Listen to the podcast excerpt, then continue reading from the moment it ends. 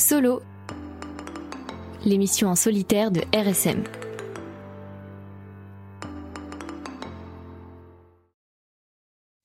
Bonjour et bienvenue sur RSM. Aujourd'hui, en solo, je vais vous parler d'un des plus grands projets de la France dans cette décennie, d'autant plus qu'elle concerne le sport, un sujet qui me concerne particulièrement. Je parle bien sûr du village olympique de Paris 2024.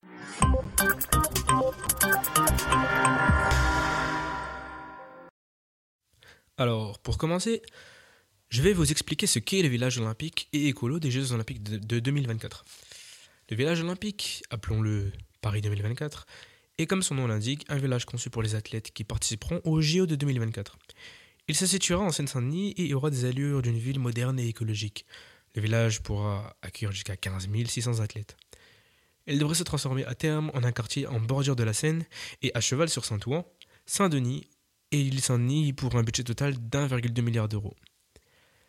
Oui, je sais. 15 600 athlètes, 1,2 milliard d'euros. C'est beaucoup.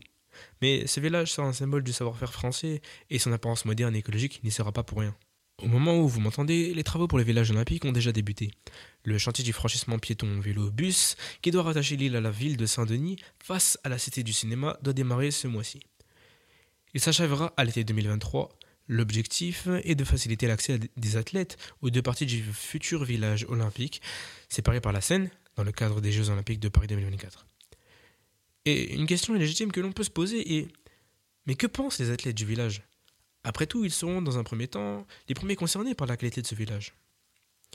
Eh bien, il faut savoir que ce village a été conçu avec l'avis de différents athlètes des cinq continents afin de concevoir leur village idéal grâce à leur richesse de leurs expériences et de leurs anecdotes.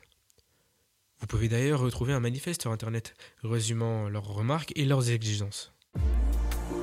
Vous écoutez Radio Schumann, la radio du lycée Robert Schumann à Metz.